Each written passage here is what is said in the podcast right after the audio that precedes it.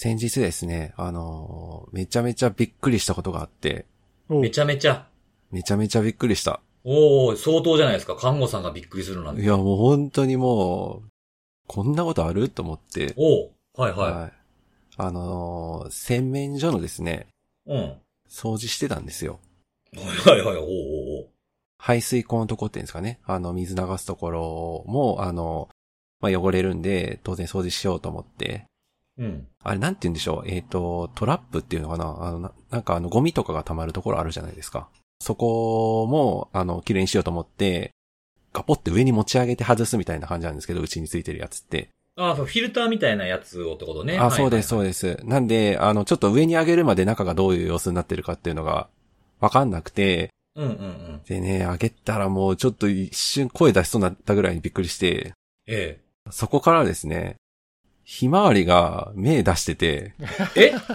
ちょ、ちょっとごめん。ちょっと分かれへんねん。どういうこと、どういうことそれ？あの、ちょっとですね、私も最初わかんなかったんですよ。これなん、なんでこんなこと起きたんって思って。面白いんだけど。ただ、あの、思い返すと、そこで、うち、インコさんいるんで、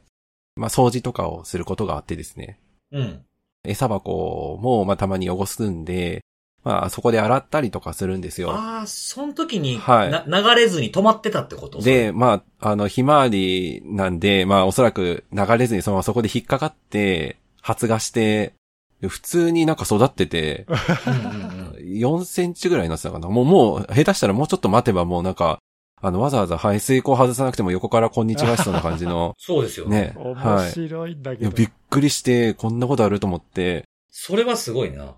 ただ、それって、あの、誰にも、どこにも言うことがちょっとできなくてですね、あの、ちょっと今日この場をお借りしてお伝えしたかったという、はい。なんかのはけ口みたいな扱いを受けてるってことですか？このオープニングは。もうね、ちょっとこれはちょっと皆さんにちょっと共有しときたいなと思って。えーいや、でもあれか、水さえあれば、発芽して育っちゃうんだね。ですね。面白いね。びっくりしたえーはいすごなんかそんな特に、え、なんか土の中みたいなね、栄養とかなくても、まあある程度水でいけんのか、そこぐらいまでやったら。ね。はい。それ、なんか、ずっとほっといて、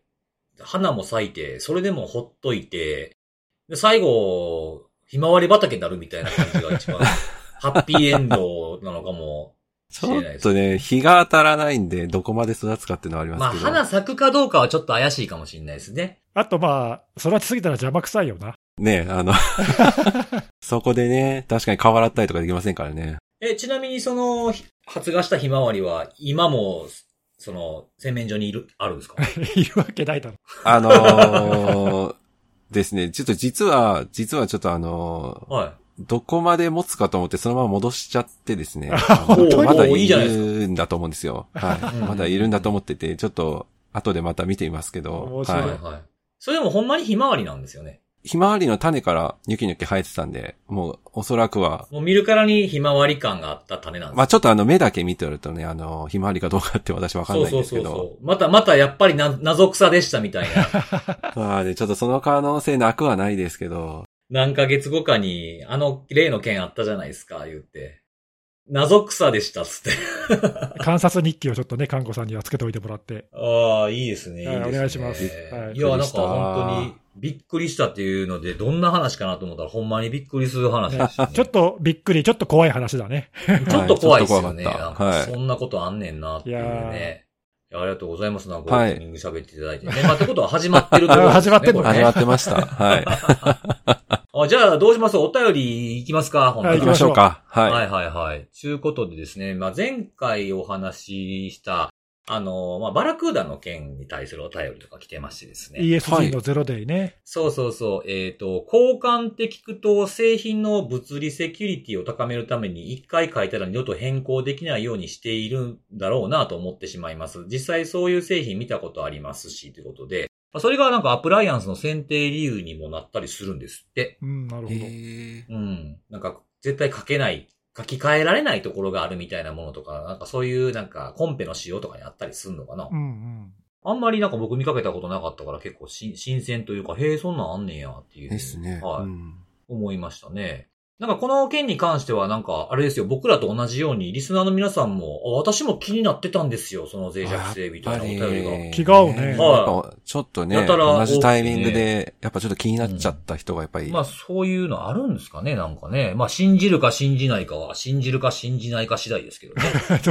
何言ってるか分かんなかったんですけど、は はい。まあ皆さんもそうだったということだそうですね。はい。はい。あとあの、看護さんがあの、悩みがあるということの相談をしたのの、コストコのケースの処分の、僕がね、ピザの箱の処分の仕方を紹介しましたけれども、コストコのケース処分の、えーアイデアを YouTube で見つけましたということで、かさばるコストコのプラゴミをコンパクトにして捨てる方法ということで、来てまして。これ、看護さん見ました？はい、あの、メンションで、はい。どんな方法なんです？これ。えーっとですね、まあ、あの、動画見ていただければ一発なんですけど、あの、はいはいお湯をかけて、うん。えーめちゃくちゃ柔らかくして潰すっていう。ああ。まあ、あの、ど動画だと実際もう鍋に突っ込んで、あの、柔らくするっていう、まあ、結構アグレッシブなというか、はいはいそれ大丈夫なの？プラスチック的に。動画的には、あの、特になんか溶けたりとかっていうのはなさそうでしたけど、ただ、やっぱね、鍋のサイズが、あの、コストコのあの、でかいケースに勝てるサイズじゃないといけないんで、そこは結構、デカ鍋持ってないと、入れらんなそうな感じしましたけどね。あと、まあなんかちょっと柔らかくなってるっていう時点で、なんかあまりそういう使い方は想定されてない気がするので、まあそうですね。なんかちょっとそうんの、容器的に大丈夫かなっていう心配は若干するけどな。確かにね、なんかこう、お湯につけてるところじゃなくて、鍋に当たってるところがちょっと燃えたりとああ、かすると。それはね、ちょっとね、危ないですね。有毒物質的なのが出ちゃいますんで。あんまりね、プラスチックはちょっとその辺が気になるけどね、少しね。そうですよね。まあ、燃やすわけにもいかんからっていうんで茹でちゃえってことなんでしょうね、多分ね。まあでも、結構手間かもしれないですね、これもね。まあ、量にもよるのかもしれないですけど。まあ、とりあえず私安心したのはやっぱみんな困ってたんだなっていうのはちょっと安心しました。ああ、はいそうなんですね。それをなんか解決するソリューションをコストコがコストコで売ればいいんじゃないの？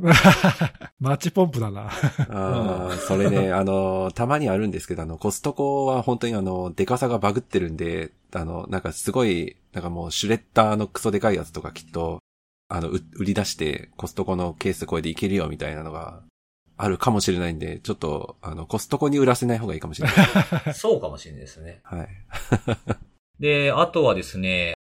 私も初参加の勉強会の時にステッカーをお守りに持って行ったら、名乗ります？と話しかけてもらいましたという。ええあ、あの、ステッカーなんか名乗りバスバージョンか。その前にステッカーをお守りに持っていくっていうのがちょっとよくわからなかったんですけど。いやいや、何言ってんの？ご利益があるからだえ、よ。ご利益 ご利益あ、まあでも結果的にね、あの、話しかけてもらうっていう。そうそう。ね。すごいあったじゃん、効果が。ねうんうんありましたね確かに勉強会とかってね、まあ初参加って時ってやっぱ誰が誰かもよくわかんなかったりするしね。なんか周りもこう、なんか、もうなんかやっぱ仲良しみたいなグループとかできて、なんか入りにくいっていう時もやっぱあると思うんで、こういうきっかけになったっていうのはなんか僕らとしても嬉しいそうですね。ことですよね。はいはいはい。はい。まあ皆さんもなんか貼っててよかったみたいなのがあったら教えていただけると、はい。はい。ありがたいです。で最後の、えーお便りというか、これ質問なんですけれども、はい。えー数ヶ月前からセキュリティのあれを聞き始めて気になったのが、えー自分の手元でマルウェアの動作を確認したいとかで動かす場合に、そういう動かす用の PC を用意してやっているのかなと想像するんですが、どんな環境下で動かしているんでしょうかという。ついさんなんかよくランサムウェアの動作検証やってるけど、どうやってんの？あれも普通に VM 上でプチプチ言うてやるだけですよ。プチプチ。はい。なんだそれ。なんか右クリック管理者で実行みたいなやつ？まあまあ、だからまあ、あの、そういう動作検証とか動的な解析とか例えばやったりするときには、まあ、確認された VM の環境の中でやってますよってことね。そうですね。で、まあ一応最初に実行するときは、まあどう、実行してもほら動かないようになってるやつもあったりするじゃないですか。あなんで、その、まあ、通信ができないとダメとか、まあ、いろいろあると思うんですけど、でも一応最小限にして、もう全部通信も、ネットワークのデバイスのところ、仮想的なデバイスをオフにした状態。で、まあ、そこよりも外には及ばないようにして実行するっていう。で、まあ、ランサムとかだったら、その暗号化されるかどうか見ないといけないので、まあ、いくつかの、こう、ファイルの種類、PDF とかワード、テキストみたいな感じで、置いておいて、どんな変化があるのかみたいなのでやってるかな。あと、まあ、速さ見たりとか。なんで、そんなに特別なことしてないかな。まあ、どれ、どういうその動作の確認とか、その解析をするかとか、対象のマルウェアの種類にも、今今言ったみたいなね、ランサムウェアなのかとか、そのラットのマルウェアなのかとか、うんうん。まあ、そういうのにもよると思うし、まあ、一概に言えないけど、まあなんかそういうその解析余計とか、ね、解析者高さのやつとかっていうのはまあ中にあるけど、まあそういうのを一旦目をつぶれば、まあ今言ったような隔離された環境でもし仮にそこでマルウェア動いて何かあったとしても、外の環境にはね、一切影響が及ばないようなみたいな、はいうんうんまあ注意をしておけば、細かく何か気にしなければというのはないかもと思うけど、まあそれもだからケースによるんだよな、いろいろね。うんうん。うんなんで、あの、どこと通信するんやとか、どのレジストリ見に行ったりするんやとかってなってくると、また見方変わってくるのかなと思うんで、まあ、通信先みたいとかそういうのになってくると、まあ、ワイヤーシャークとか、まあ、TCP ダンプとか動いてたらダメとかあるじゃないですか、動かないっていうね。なんで、そういう時はもう自分の環境でやるよりも、まず、あの、まあ、フリーのやつでも何でもいいんですけど、そのサンドボックス系のサービスに投げて、ああ、ありますよね。うん。どういう挙動をするかみたいなのをそっちに先にやってから、あ、それでもうまくいかへんねやったら、まあ自分の環境でやるしかないかみたいな感じの優先順位でやってるかな、僕は。まあそういうサービスを使ってる人も多いかもしれないね。まあできるだけなんか手間かかれへんやり方っていう感じはあるかな、僕は。本当にそれですよ。はい。はい。はい。じゃあ、本編いきますか、セキュリティの話。はい、行きましょうん。じゃあ今日は、じゃあ僕から行こうかなと思うんですけども、おお願いしますはい。今日は僕はですね、あの、何、何かニュースがとか、何かのレポートがというわけではなくて、あの、僕がしてるずっとやってるあの、ランサムウォッチも結構長らくやってるということもあってですね。う。はいはい。はい。はい。そこから見えてきた、この、まあこの3年分ぐらいかな、の変化をちょっとなんか見たものを紹介しようかな、みたいな。最近こうですせ、みたいな。おおもう3年も続けてるのか。すごいですね。すごいそうなんですよね。ねいやー、本当にすごいすごい。継続は力なりだな。いや、本当ですね。で、なんか結構これやってると、あの、なんでそんなん調べてるんですかとかよく言われるんですよ、ね。あそうそんなず、ずーっと長く、はいあの、だからランサムについて把握しておきたいっていうのがあるんだったら別にいろんなドキュメントとか海外のやつもいっぱいあるじゃないですか。ああ、なるほど。自分でやんなくてもいいんじゃないの、みたいなこと？そうそう。それをなんかこうなんか自分で集計してまでみたいなことがあるんですけど、まあなんでこれに興味持ったのかって結構昔に遡るんですよね、このランサムに興味持ったのっていうと。うん。だから2017年ぐらいにあった、あの、韓国のホスティングサービスのナヤナっていうところああ、が、懐かしいね。はい。あの、153台エレバスにやられたっていう。うんはい。そう。で、しかもそれってあの、ホスティングなんでお客さんのデータとかが暗号化されたってやつですよね。ね大変でしたよね、あれは。そうそう。当時にしては結構センセーショナルだったっていうのと、その、あんまり事例がない中、交渉してる内容とかも普通に公開してたんですよね、ナヤナが。うん。はい。いくら要求されて、いくらになりましたみたいな。例えば最初は50億ウォン要求されてたけど、最終的にはいろいろ交渉しながら、13億ウォンか12億ウォンぐらいまで下がったみたいな、いうものがあって、なんか、あすごいなんか興味深いし、こんなんなんか流行ったらめっちゃ怖いなとかって思ってたら、その後サムサムっていうのが出てきたりとかして、うんうん。あの、アメリカの病院がやられたりとかしてましたよね。あったね。そうそう。だからこれはちょっとなんかビジネスとして広まるんじゃないかなと思ったのがきっかけで、こういろんな、そういう、いわゆるネットワーク侵入型のランサムっていうのかな。当時は標的型ランサムとかなんか海外のニュースでも、なんかターゲッティッドランサムとかって言われてましたよね。そうそう、呼び方があんまり統一されてなくてね、僕らもなんて呼べばいいか分かんなくて、とりあえず標的型ランサムウェアなんて呼んでたけどね。そうそうそうそうそう。なのでそういうのがあって、あ、これはちょっと見とかん、見といたら結構なインパクトのあるものになっちゃうんじゃないかなと思って、見てたら、まあ、2020年のこう、4月ぐらいから、あの、ちょっと前にその前に2019年の末ぐらいからメイズっていうのが出てきて、うん。うん。で、そこで初めてこう二重脅迫っていうのがなんか言われ始めたんですよね。情報盗むのと暗号化するのにみたいなので、じゃあこれはちょっと、なんかいくつもそういうグループがポツポツ出始めてきたんで、これ全部見て、あの、集計したら、なんか被害状況とかある程度見えるんじゃないかなっていうモチベーションで始めたんですよね。あと、まあ、あれだよね、そういう二重脅迫タイプだと、リークサイトとかを、ね、立ち上げて、まあ、普通の人もそれ見れば状況がわかるみたいな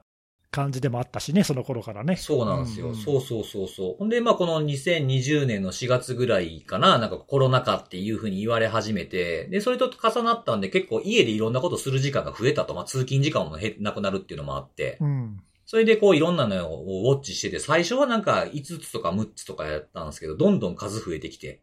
で、こう増える前にね、あの、根岸さんって人がね、辻さんそれ、目で見てたら無理やでって言われて。なんか言う、そんな話、なんかポッドキャストかなんかでもしたね。そうそうそう。ほんで、ほなちょっとスクリプトでも書きますか、いう風にやった次の月にはもうなんかもうすごい増えてきて、どんどんどんどん、グループが。タイミング良かったよね、そういう意味ではね。ですね。そうそうそうそう。で、まあそっからなんか徐々に観測範囲を増やして、今まあ10、今現在その出てきたり消えたりする分も合わせて最終的にまあ15グループぐらいここ見てるんですけどう、ん。うんそれの、、はい、ちょっと集計のお話で、このポッドキャストでもちょっと話したかもしれないですけど、2021年と2022年の集計結果を比較したときに、あ、ちょっとこれはというふうに思ったものがあったっていうお話ちょっとした、しましたかね？うん、したかもしれないね。うん。まあ、2020年は680件で、まあ、グループの数は違うにしてもね。2021年が1522件のリークと。2022年が1867件ということで、まあ、まあ、年々増えてきている。まあ、これグループも増えてきているっていうので、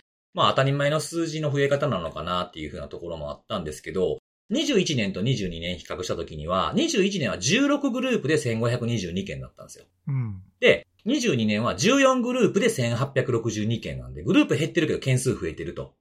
いうふうなものがあって、これはあの僕が見始めた頃にはまだいなかったあの、コンティとかロックビットにあの、押し上げられてるっていうふうな、まあグループが、そういうリークの多いグループがポーンと出てくるだけで件数っていうのは一気に跳ね上がったりするっていうところがあって、そういう影響を受けてるのかなってところだったんですけど、あの、注目したかったのは、その合計数を見ると、件数だけで見ると1.2倍になってるけど、アメリカを拠点とする被害組織っていうのが731件から735件と4件しか増えてないっていう話を前にしたような気がするんですよね。うんうん、したね。そう。で、まあ48%が39%に低下してて、これは多分アメリカが制裁対象に加えたところがあったりとか、あとは保険が厳しくなってみたいな。バックアップとか EDR ちゃんとやってなかったら保険入れさせませんよ、更新させませんよみたいなものがあって、相対的にこうレベル感が上がってお金払ってくれないっていう風な流れになったんじゃないかな、みたいな話をしたかと思うんですけど、それはまあ今年どうなってた、今年、まあ今年どうなったか、まあ今年の7月までの、1月から7月まではどうなってたかというと、あのー戻っちゃってるんですよ、割合が、アメリカの件数の。えーそうそうそう。で、あの、今の件数で言うと、えっ、と、1月から7月までが1666件なんですね。おーもう、半年ちょっとで、そうなんですよ。そうそう。なんかグループ数が違うとはいえ、もう、あの、4ヶ月ぐらい早いペースって感じかな。去年の11月ぐらいがこれぐらいの件数やったんですよ。そのうち、その801件がアメリカってなってるんですよね。おー半分くらい？そうそう。だからこれあの、2週2021年、あ、2021年の48%とほぼ同じぐらいの数字にえー、なるほど。なってきてるというふうな変化があるんですけど、これあの、いろんなこの、それぞれのランサムグループを見てみたら、あの、やっぱりこう、アメリカの件数っていうのが、ちょっとずつ、その、割合が増えてます。去年と比べると、各グループほとんどが。あじゃあ、どっか特定のグループの偏りがあるってわけじゃないんだね。そうですね。全体的に上がってるっていうのはあるんですけど、まあ、偏りが一番大きかったのは、クロップですね。ああ、なるほど。件数も多いしな、あれは。そうそうそう。ねクロップはあの、ね、ゼロデーの、ムービットの脆弱性の利用とかっていうのがあったんで、例えば、2022年にクロップが攻撃した総数の25%がアメリカだったんですよ。それが今、60%がアメリカになってるんですよね。なるほど。じゃあ、まあ、ひょっとしたらそれは、あのまあ、全部が全部ムーブイットかどうかわかんないけど、はい。ムーブイットトランスファーを使っていたところの偏りが、まあ、ひょっとしたらそのまま出てるのかもしれないね。そうそうそうそうそう。まあなんでその、特定の業種でよく使われるアプリケーションとかアプライアンスとかっていうのが影響を受けると、その業種が増えるのと同じように、やっぱ使われてる国の影響っていうのも、この辺に色濃く出てくるんだなっていうふうなところは、今のところこういうところで見に、見えてるってところですね。うん、なるほど。そう。で、あと業種、僕あの、被害組織の所在地国も、えー記録取ってるんですけど、一応業種をあの、 LinkedIn の内容とか、あとはない場合はそのサイトの中身を見て近そうなジャンルを登録して、業種を見てるんですけど、2021年と2022年っていうのは、建設土木が、まあ、頭1個出るぐらいの感じって、ちょっと多かったんですよねう。ん、なんかずっとそれは変わってないよね。そうそうそう。で、多かったとはいえ、まあ全体で見たときに1位と言っても、まあ7、7%とか6%の間ぐらいだったんですよ。うん。なんでまあばらつきはそんなにないっていう風な感じだったんですよね。いろんど、まあどの業種に来てもまあおかしくないですわぐらいのことが言えるような感じだったんですけど、今のこの7月までの集計、今年のものを見ると、建設土木よりも、過去にその下にいた教育が今1位なんですよね。えー、はい。まあ、とはいえこれも1666件中109件とかなので、まあ、そんなに特突出して多いというわけではないんですけど、去年は教育が2位だったんですね。21年から、えー、どんどん教育とかが上がってきて、で、最終的には建設土木を抜いて1位に躍り出るというふうなことになってました。まあまあ、でも個別の事例でも結構学校とか、まあ、特にアメリカが多いかな、なんか、まあよく話自体は聞くよね、やっぱね。そうですねちょくちょく。はい。うん。なんで、まあ、この辺ちょっと旨味、旨味があると思ってるのか、これもグループごとに見てみたんですけど、えっと、2022年と2023年をまたいで活動しているグループ10個に絞って見てみたら、えー、そのうちの 6, 6件はやっぱり割合増えて、微増っていう感じで増えてましたね。うん。で、残りの3つについても、そのうち3つのうちの2つは、特にあの変化がない、0件が0件のままみたいなものがあるので、まあ全体で見ればやっぱちょっと増えてるっていうところが、まあこのグラフの傾向にも現れてるのかなっていう感じはしましたね。なるほど。はい。うん。ただまああの、これも前、ポッドキャストの違う回で言ったかもしれないですけど、あの、特定のグループが教育を3割以上攻撃してるっていうのがあるんで、そのグループが活動止まるとこのグラフにも、あの、影響が出て変化が現れるかもしれないので、1年通してみたらどうなるかっていうのは全くちょっと予想がつかないなっていう感じではありますね。ちなみに、ここで一旦ちょっとクイズを出したいなと思うんですけれども、クイズ。はいはい。はい。2023年1月から7月までの間、リーク数が多かったランサムギャング順に並べてほしいんですけど、今から4つ言いますんで、難しいな。順番。はい。はい。いきますよ。いきますよ。1番が、えーロックビット。ね。で2番、クロップ。3番、ローヤル。4番、ブラックキャット。お順番並べると、1、2、4、3じゃない？1、2、4、3。あ、私も、私もそんな感じを今思ってましたあ。、ほんまですか？はい。めっちゃ正解やん。でしょう。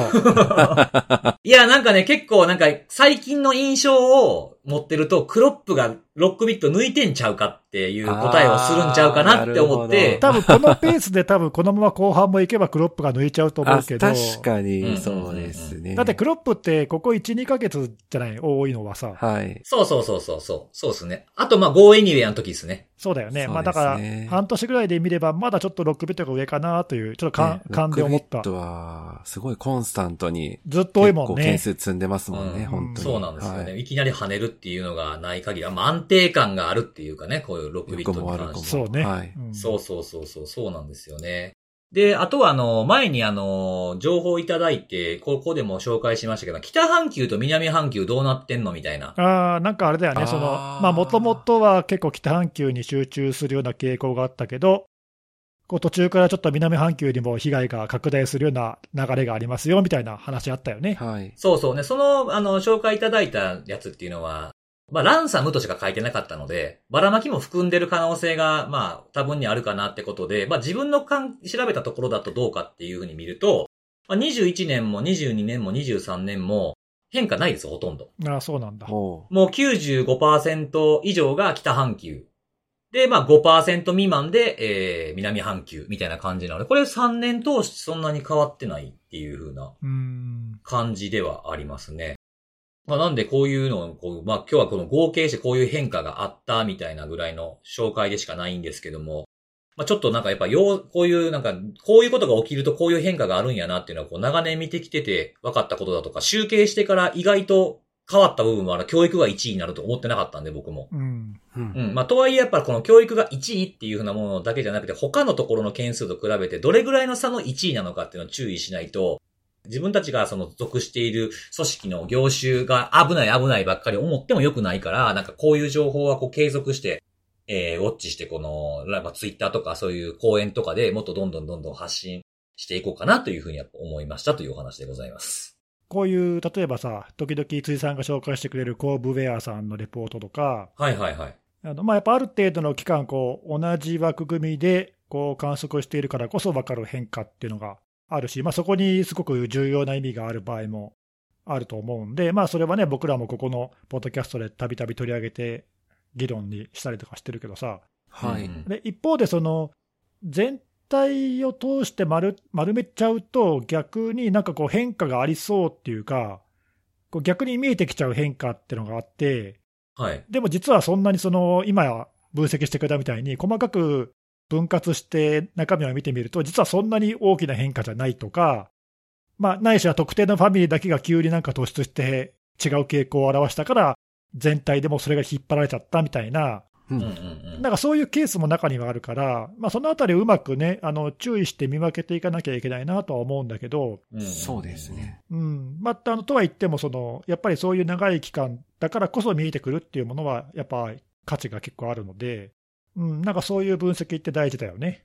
そうですね。まあなんか変化があんまなかったとかも、まあこの教、さっきのその、えっと、業種で言っても、教育とか、この順位がちょこちょこちょこちょこ入れ替わったりはしてるけど、まあ数字全体で見たら、そんなに大した変化じゃないというか、うん、順番が変わっただけで、件数で見たらそんな差ないやん、みたいな話なんで、変、変に怖がらせないというか、いうふうなことの役割もこういうのにはあんのかなと思います。そうそう、あと逆にその変化がないこと自体が良くない傾向のそのサインかもしれないので、まあ、特にランサムウェア関連に関しては、まあ、本当はもっとこう、どんどん数が減っていってほしい、ああ、そうですね。そういう変化が起きていてほしいけども、まあ、今のところ各種いろんなこう指標を見ても、悪い意味で変化がないので、うんうんうんうん。ちょっとね、まあ、そういう意味でも、その変化があるなしがどういう意味を持ってるかっていうのも、まあ、その場その場に応じて考えていかないといけないよね。うん、そうですね。まあ対策する側は今まで通り粛々とやるということには多分何も大きな変化はないんじゃないかなとは思うんですけど。はい。うん。はい。そんな感じでございました。ありがとうございました。はい。はい。じゃあ次は、ディギスさん行きましょうか。はい。僕からはですね、今週は、プルーフポイントという、まあ、ベンダーさんが今週報告していたちょっと記事の内容を紹介したいんですけども。えーとまあ、イービルプロキシーっていうツールを使ったフィッシング攻撃のキャンペーンがあのありましたよっていうのをお記事にしてくれていたので、まあ、その内容を紹介したいんだけど、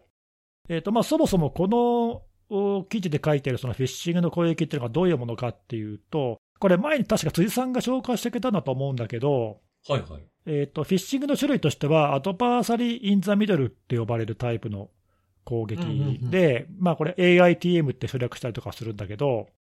いわゆる普通のフィッシングの場合には、例えばその本物そっくりの偽のサイトを作って、そこにまあメールかなんかで、えー被害者を誘導して、で、被害者がそれに騙されて ID とパスワードを入力しちゃうと、まあそれが攻撃者に盗まれちゃいますと。うんうん。こういうのが典型的なフィッシングサイトなんだけど、アドバーサリー・イン・ザ・ミドルの場合には、このフィッシングサイトが被害者からの入力をそのままリアルタイムに本物のサイトに中継をするっていうところが、ちょっと違うっていうか新しいというか、はいはい。で、えーまあ、リバースプロキシーみたいに動作するという感じなんだけど、まあ、だからその攻撃者が真ん中にいる感じになっているんで、アドバーサリー・イン・ザ・ミドルって名前がついてるとね、いうことなんだけど、まあ、これが何がいいかっていうと、その普通のフィッシングに加えて、これは実は多要素認証が有効になっているようなアカウントに対しても攻撃ができるというのが、まあちょっと大きな利点で、うん。これはまあリアルタイムにその入力を中継するんで、例えば SMS で認証コードを受け取るとか、まあ認証アプリで、まあ Google オーセンティケーターみたいなね、アプリで、えーワンタイムパスワードを入力するようなタイプだとしても、それをユーザーが、被害者がそのまま入力しちゃうと、それをそのまま本物サイトに中継しちゃうんで、本物のサイト側は、まあ、あたかもユーザーが入力してるかのように思ってしまって、ログインが成功してしまうと。で、えー攻撃者側はそのログインの成功した後に発行される認証のクッキーを取得して、その後アカウントに不正アクセスができちゃいますと。多要素認証 MFA の場合でもフィッシングが効果的ですという意味で、まあ、この Adversary in the Middle っていうのが、ちょっと最近、ここ1、2年ぐらいかね、そうですね。話題になってましたよねう。ん、話題になってきてるかなという感じなんですけど、まあ、今回のこのキャンペーンは、まあ、この Adversary in the Middle のタイプのフィッシング攻撃ですと。で、えーと、その e ビルプロキシーってさっき言ったのは、これは何かっていうと、その Adversary in the Middle の攻撃を使うフィッシング・アザ・サービスの、まあ、ツールの名前なんだよね。で、これ、まあ、いろいろこういうの、前も、これも辻さんが紹介してくれたんだったかな。はい。なんだっけ、ちょっと名前パッと今忘れちゃったけど。イービルジン X ですか？あ、そうそうそう、イービル GX とか、まあ、いくつかこういう、はいあのよく使われるフィッシングのツールとかサービスってあるんだけど、まあ、その中の一つで、これ、まあ、去年の9月ぐらいからどうも、あの、ハッカーフォーラムとかで宣伝とかされていて、えーサービスが提供されているらしいんだけども、お結構お活発に使われていて、今回のキャンペーンでも、まあ、このイービルプロクシーっていうフィッシングアザーサービスが使われたと思われますと。うんうんうん。はい、まあこういうものですね。で、これ、その、結構まあセキュリティベンダーとかが実際に検証して、記事とか書いてくれてるんだけど、まあよくできてて、おうあのまあ、トアのあのオニオンサービス上で動いてるんだけど、ログインしてポチポチってやるだけで、あの簡単にフィッシングのサービスが作れてしまって、例えばマイクロソフトとかグーグルとかその狙いたいサービスを選んで、あと、まあ、割と価格もリーズナブルで、お。ええ1ヶ月でその1個の例えばサービスあたりだと400ドルくらいとかかな、なんかで使えるらしくて。まあ、リーズナブルだし、使いやすい GUI ベースでポチポチポチってやるだけで使えちゃうみたいな、まあ、そういうところもあって、まあ、比較的その攻撃側というか、そのサービスを使う側にとっては、あんまりあの敷居が高くないとうん。いうところがちょっと厄介な点かなという感じですね。で、今回のその、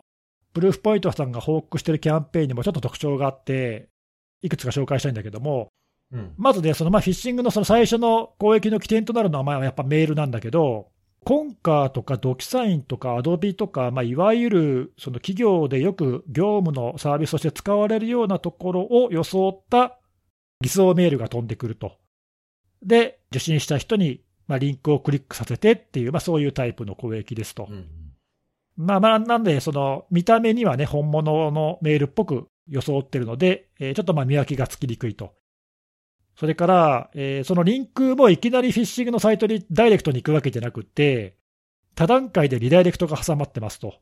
うん。いうことで、まあ、これもそのフィッシングだっていうふうに検知されるのを避けるような、うんまあ、そういう工夫がされていて、例えば、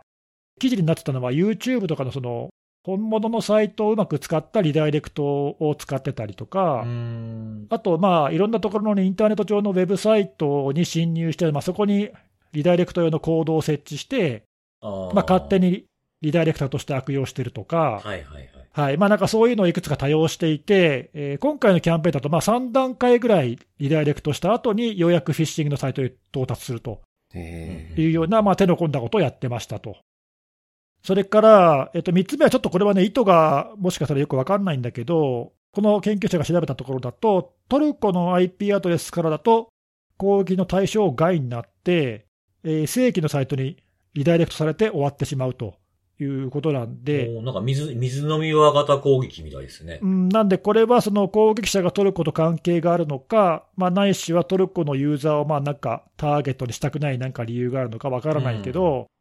まあ、今のところ、このキャンペーンではトルコ以外の IP アドレスが対象になっていると。いうことらしいですと。ほうほう。まあ、結構ね、そのランサムウェアとかだと、なんだっけ、旧 CIS 国諸国は対象外だとかさ、まあなんかいろいろそういうね、ね。うんあの、まあ、ジオ IP 使ってアクセス制御してるような攻撃するっていうのは、まあ、いろいろあるけども、はいまあ、今回のもその e ビルプロキシの設定上、そういうことがなんか設定できるらしくて、でまあ、今回のキャンペーンでは、なんかトルコが除外されてましたと。ああ、すごい。なんかお客様のニーズにお答えしましたみたいな機能ですね。なんかね。それから、えーと、これがちょっとね、面白いんだけど、4番目の特徴として、今回、まあ、何ヶ月かのプルーフポイントさんが調べた範囲で、まあ、100以上の世界中の組織が被害に遭っていて、数百ユーザーが実際になんかアカウントを不正アクセスされたというような。ことなんだけど、その数百ユーザーの内訳を調べてみると、ちょっとこれどうやって調べたか分かんないんだけど、調べてみたところ、役員クラスの従業員が非常に多いらしくて、全体の39%がいわゆる C レベル、まあ、CEO とか CFO とかね、うんはい。まあ、そういうあの CPKO という肩書きがついてるような役員さんが、まあ、全体の4割近かったと。ええいうことで、まあ、これ、そのまあ、例えばこの後その役員のアドレスを使ったビジネスメール詐欺とかね、まあ、そういうのに使う狙いがあったのかとか、ちょっと細かく書いてないんだけども、一応ビあのビジネスメール詐欺にも使われたということは書いてあるので、うん。まあ、もしかしたらそういうようなところを考えて、えーあらかじめその役員クラスのメールアドレスをターゲットにしたのかもしれないねと。ランダムにやったにしては、明らかにちょっとね、偏りがあの大きすぎるので、そうですね。まあ、明らかに。にその大企業のお役員クラスをターゲットにしたキャンペーンうんのようですということでした。で、あとまあ最後、細かいけども、アカウントの不正アクセスとして乗っ取った後、攻撃者はまあ自分の自らの多要素認証の手段をなんか追加してるらしくて、うん。まあ、これ、後で多分ログインし直すときに、まあね、もう一回、そのフィッシング引っ掛けなくても、もう ID、パスワード入手してるし、うん。多要素認証も自分のやつを登録しておけば、いつでももう入れるねということで、まあ、そういうのを考えて、多要素認証の使われる、まあ、認証アプリとかをなんか自分のやつを登録したりとかしてるらしいんだけど、そういう動きが見れましたと。まあ、このあたりが、えー今回のその特定のキャンペーン、まあ、その eBill プロキシーってさっきも言ったけど、フィッシングアザーサービスなんでいろんなユーザーが使ってるんで、うん。その中の、まあ、今回、目立ったそのキャンペーンとして、そういう特徴がありましたと、まあ、いうことでした。で、まあ、こういうそのフィッシング、まあ、特にそのアドバーサリー・イン・ザ・ミドルってさっき紹介したけど、まあ、今まではね、フィッシングって言われたら、じゃあ、多要素認証やっておけば一安心みたいなところがちょっとあったかもしれないけど、最近はね、ここ1、2年ぐらいは、こういうちょっと高度な攻撃も結構増えてきているし、あとその eBill プロキシーとかさっきの eBill エンジン X みたいな、割とその敷居が低くて、攻撃者側から見るとまあ誰でも使えるようなそのサービスとして提供されているものが、まあまあ広く普及しているので、こういうものを使われると、ちょっと防ぐ側としては嫌だなというかね、そうですうね。ん、きついですよね、これもね。ちょっとね、こういう状況はあんまりよろしくないなという感じなんだけど、まあでも、この今の eBill プロキシーも、昨年からもう1年近く使われていて、いまあ、未だに活発に利用されているということなので、まあ、ちょっと引き続きこういうものはちょっとね、あの見つけにくいし、さっきのそのいろいろ検知よけの仕組みとか工夫が結構あるので、そのいわゆるメールのゲートウェイでももしかしたらうまく検知できないかもしれないし、うんうんうん。あとね、その人がこういうメールに気づけなければ、まあ、クリックしちゃうのは、ある程度は仕方ないと思うしかないし、そうすると、まあ、例えば、多要素認証で、そのフィッシングに耐性があるようなファイドのね、セキュリティキーを使いましょうとか、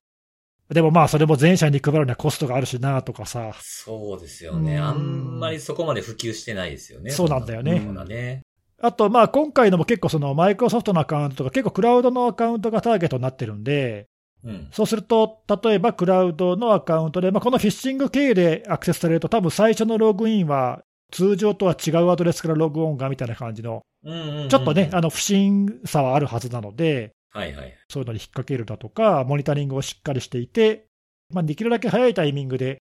不審なアクセスに気づけるようにするとか、うんうんまあ、ちょっとその緩和策的なものを頑張っていろいろやるしかないのかなっていう、うんうんううんん。まあ、そんな状況ですねということで、まあ、できるだけ早く見つけましょうみたいな。そうそう、うんとこですよね。ですね。。まあ、こういう攻撃、そんなに珍しくないので、ちょっと皆さんも気をつけてほしいなと思って、ちょっと紹介してみたんですけど、はい。これは、あれですかね、やっぱその、引っかからないようにって、その、まあ、あの、乗っ取られないようにっていう、まあ、被害を、被害を被らないようにっていう観点で言うと、やっぱりそういうセキュリティキー的なものぐらいしかないですかね、やっぱり。うーん、じゃないかな、なんかあるかな、うん他に。いや、僕もそう、それぐらいしか思い浮かばないんで、そうなってくるから、さっきね、おっしゃってたみたいに、こう、緩緩和策というか、うん、そう、なんかね、やっぱ決定打的なものがちょっとないんだよね。あと、これって、いわゆるその、なんていうか、アカウントの情報、そのクレデンシャルを盗むっていう手段として使われるのであって、うん。その大きな被害はその後じゃない、盗まれた後それがどう使われるかっていう部分で、まあ、さっきそのビジネスメール詐欺の例を出したけども、まあ他にもね、その組織への侵入の糸口として使われたりとか、あとはまあここにも書いてあったけど、その認証情報をまあう売る人もいるかもしれないし、うん。でそれ買った人がどう使うかっていうのはまあ分かんないわけで、うん。それがいつかもわかんないですもんね。そうそうそう、うん。まあ、そう考えると、まあ、ちょっとね、その後の被害にもちょっと及ぶので、そのあたりも見越して対策をしないとなっていうので、まあ、なかなかちょっと防ぐのが難しいし、厄介だなっていう。そうですね。うんまあ、その辺、まあ、防げたらに越したことはないけどっていうことやけど、それがなかなかね、す、おいそれと今日明日できるようなものじゃないじゃないですか。その何か、キーを導入するとかも。うん、複数の緩和策をやるしかないのかなっていう。そうですね。まあ、そう考えると、まあ、そのか、あの、なんていうか、あ後出しというか、後追いみたいになってしまって、あんまり効率よくないのかもしれないですけど、ログインした後、攻撃者はこういうことしますみたいなところに着目して、そこの変化に気づくぐらいしかないかなってとこですね。そうだね、ううんん、なんかそれも一つの手だよね。そういうそうですよね。攻撃の特徴に合わせたこう監視を強化するとか、例えばね。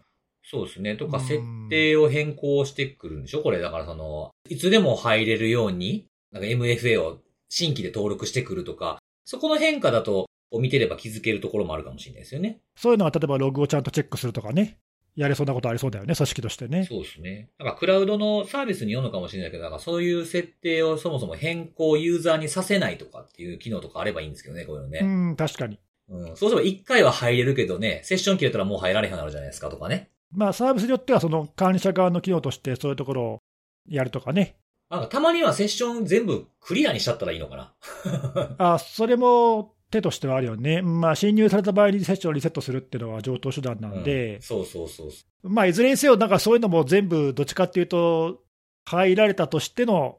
そういう前提で、どうやってそれを見つけるかみたいな感じだよね。う。んうんうん完全に入ってくるのを防ぐっていうのは難しそうな気がするよね、これは。そうですね。まあでもなんかいろいろ工夫できそうなところはあるんで、なんかこれ皆さんも見ていただいて、うちのクラウドでどんなできるかなとか考えると。うん、多分自分たちが使ってるクラウドのサービスとか、あとは、まあ、あのこの間別のところでも話したけど、その使ってるライセンスとかによっていろいろできること、できないことがおそらく変わってくると思うんで、はいはい。まあ、ないしはその機能としては提供されてるけど、自分たちがうまく使いこなしてないっていうのもあるかもしれないから、うんまあ、そのあたりをね、あのきちんと使ってみるっていうのはあるかもしれませんねそう。ですね。なんかでき、もしできなかったり、そんな機能がなかったら、要望を上げてみるとかっていうのをすると変わっていくかもしれないっていうのがあるかもしれないですね。その、そう、サービス側が変わってくれるみたいなのもあるかもしれないですね。はい。はい、わかりました。ありがとうございます。はい。い、じゃあ、次は、看護さんですね。はい。えー、今日私はですね、あの、今まさに開催されていたって感じなのかな。えっと、あの、ブラックハットが、あの、毎年アメリカ、ラスベガスで開催されてますけども、えー、その中で取り上げられていった、あの、セッションの一つを、あの、ご紹介したいなと思ってまして、あの、すでにもういくつか、あの、資料とかっていうのも、あの、上がってはいるところではあるんですけど、まあその中で、あ、釣りさんじゃないんですけどもね、あの、3年間、リモートデスクトップの、まあ、ハニポットで、リモートデスクトップを動かしてモニタリングをしてみたっていう、まあ、そういった分析結果を、あの、発表されているセッションがあってですね。はい。で、今日はそちらを紹介したいんですが、はいまずは、あの、3年間なんで、まあ、非常に、まあ、期間としては長いんですけども、まあ、その期間中において、まあ、具体的に見られた件数というところでは、2100万件のログイン試行があったと。すごいな。すごいですね。はい。まあ3年間ですからね。まあ、まあけど3年でもそん、まあけ、そんな数になるんだっていうぐらい、うんまあ結構な数ではあるんえですが、ーまあ、はい。ただ、その中で、あの、実際、まあ、成功ですよね。ログインに成功できた数っていうのは、えー2600件ほどというところで、で、さらに、あの、実際に記録ができたものっていうのは、まあ、少しまた数が減って2390件だったというところでして、で、もう少しこの細かい、その2390件の状況っていうのを見ていく中で、今回、あの、ゴーセキュアっていう方がこちらの分析をされたんですけども、そちらの方が、PyRDP っていう読み方だっていうのかな？あの、そういそういったあの RDP のモニタリングツールっていうのをもともと開発しておられて、うん。それが、まあ大体3年前ぐらいなんですよね。2020年ぐらいに公開しましたってさっき記事見たんで、まあ2020年に公開してずっと多分その後から監視をされ続けていたんだろうと思うんですけど、その期間中において、あの、その R- PyRDP を使って、まあいろいろ情報取れるんですけども、まあ例えばビデオに、その攻撃者が実際にやっている操作とかっていうのをビデオにして、あの、記録するっていうこともできたりして、溜まったビデオの時間としては100時間ほどとまあ、その中で、まあ、さらに、録画時間が非常に短くて、まあ、何やってるかわからんみたいなものを取り除いたものを見ていくと、まあ、大体、その、RDP のセッション数ベースで、339件の、まあ、そのセッションが、えー、まあ、今回発表の中で取り上げられていたその分析の対象の件数になったと。なので3年間で、まあ、有用な、まあ、分析可能なそういった件数っていうのが339件あったとうん。いうところではあったんですが、まあ、ちょっと特殊なというか、あの、特徴的な分析のされ方をこの合石案のリサーチャーの方はされておられていて、うん。ダンジョンズドラゴンズって、ダンジョンドラゴンズか。で、ご存知ですかね。あの、有名なテーブルトーク RPG でいいのかな？あの、そういったものがありまして、非常に歴史があるやつですね。ですよね。まあ、その中で登場される、あの、職業、ジョブですね。そのジョブに、実際に今回接続されてきた、その339件を分類してみたと。いうところでですね。えーまあ、ちょっと特徴、特殊な分析の仕方かなと、面 思ったんですけども、えーまず一番割合として多かったのは、レンジャーっていう風な、あの、形で、あの、カリュードなのかな？はい。うんまあ、レンジャーということで、これは、あの、もう本当に、えーログインされた後に、いろんな、そのコンピューター上のフォルダを探索したり、あるいはネットワークホストを見つけたりとか、まあ、あるいはパフォーマンス見たりとか、うん。まあ全般的にその偵察行為をすると。逆に言うとそれ以上のことはアクションとしては実行しないというのが、まあ大半を、軽めだね。うん。まあ多くを占めていたというところで、まあなので、まあ動きとしては、まあその後に続いてくるであろう、あの他の人が、まあ実際にそのシステムに入れる、簡単に入ることができるように、まあ評価をしている。まあそんな可能性もあるね、みたいな話もしておりました。で、続いて、レンジャーの次に多かったのが、まあこの、あの、レンジャーと、まあその次のやつがもうほとんど大半だったんですけども、まあバーバリアン、これ野蛮、野蛮人っていう役になっちゃうんですけど、まあバーバリアンですかね。バーバリアンっていう職業の、あの、分類される、えー、接続をしている人が多くて、これ何をやっていたかというと、いろんなツールを使って、そのログインしたコンピューターから、あの、他の多くのコンピューターに対してブルートフォースの攻撃を仕掛けると。踏み台的な。そうですね。うんはい、もう本当に踏み台ですね。ええまあ、なので、マススキャンとか、まあそういった総当たりツールとかを実際に使っているバーバリアンがよく見られました。なんていうふうには書かれていて、まあなので、まあこの偵察行為をする人と、まあ実際それを踏み台にして、えー他に影響を及ぼすっていう人が、まあ大半を占めていると。じゃあ他3つが何かっていうと、あの、まず1個目は、あの、まあ先ほどのバーバリアンに動きとしては似てるんですけども、他のまあおそらく同じような方法で侵害可能な状態にある、まあ他の本コンピューターに対して、まあ踏み台として、まあ使うポータルっていう言い方してましたけども、まあ RDP アクセスをすると。ほうほう。一回その RDP で入られた後、さらにそこから別のところに RDP 接続するとか。はい。まあなので、身元を隠蔽するとかっていう目的で、うんえー使われているんだろうと思うんですが、これに対してはウィザード、魔法使いということで、あの、名前が割り当てられていたと。まあ、ただ、あの、さっきも言った通り、全体の割合としては非常に少数ですね。はい。で、あとは、シーフということで、まあ、盗賊なんですけども、まあ、名前のごとく、獲得できたこの RDP のアクセスをなんとかお金につなげようという、うんそういったアクションを取るというところで、まあ、実際制御下に置いた後は、まあ、いろんなことをすると。まあ、例えば、プロキシウェア仕掛けたり、うん。あの、他にはクリプトマイナーインストールしたりとか、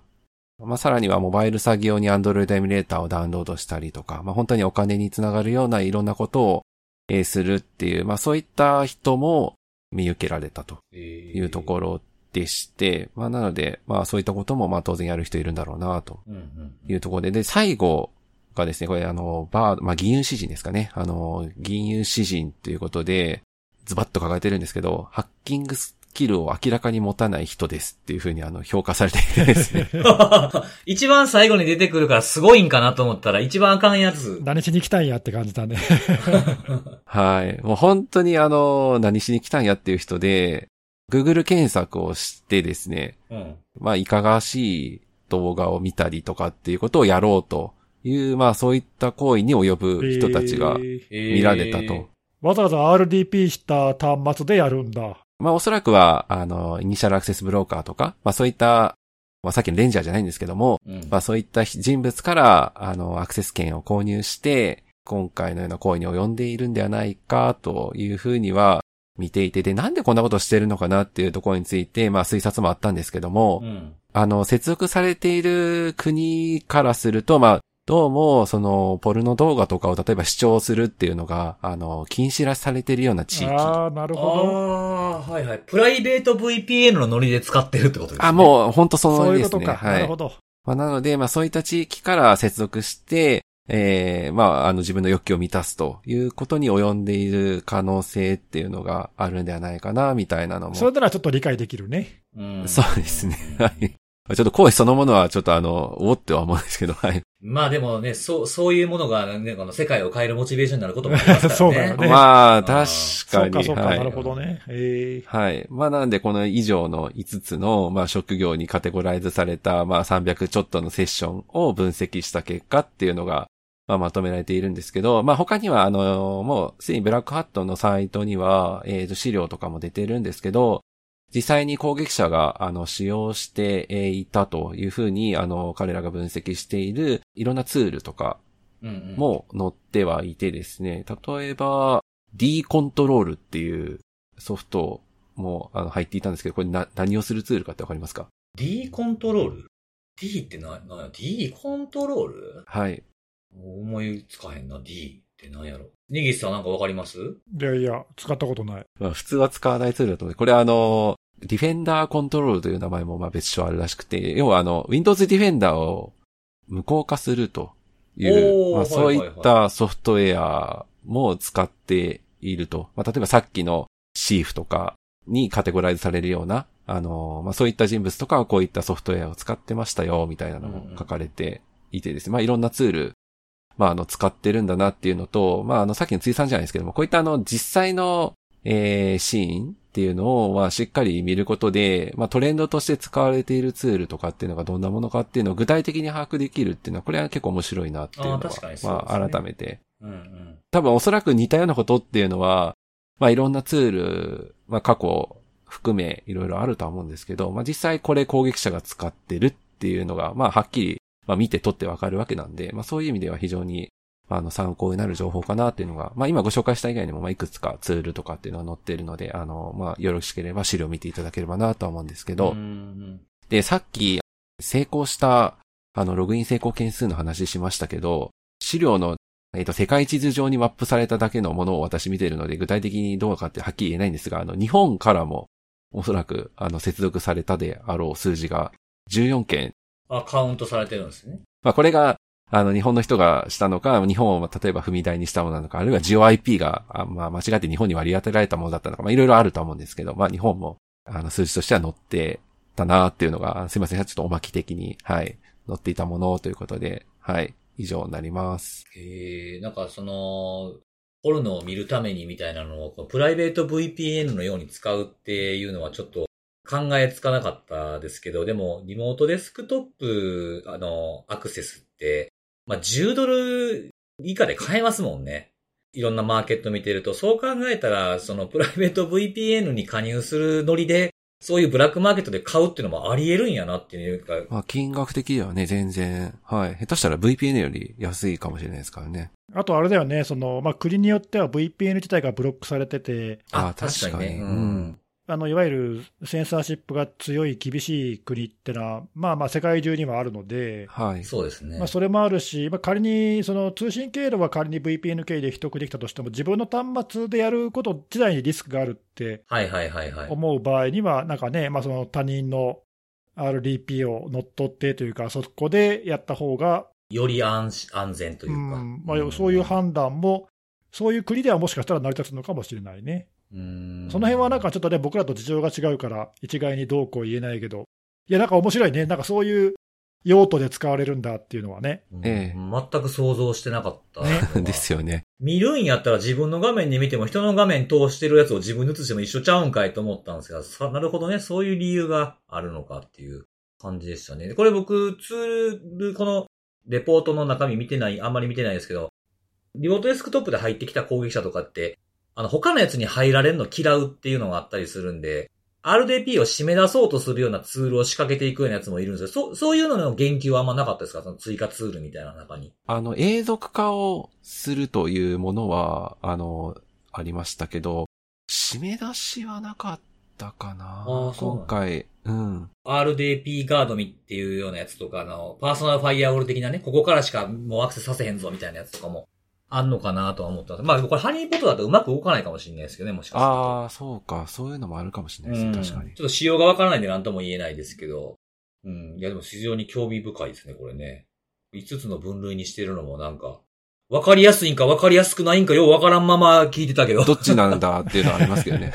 まあ、話をしてる時には多分こういうなんか名前つけた方がわかりやすいかもしれないですね。会場にいる方々はね。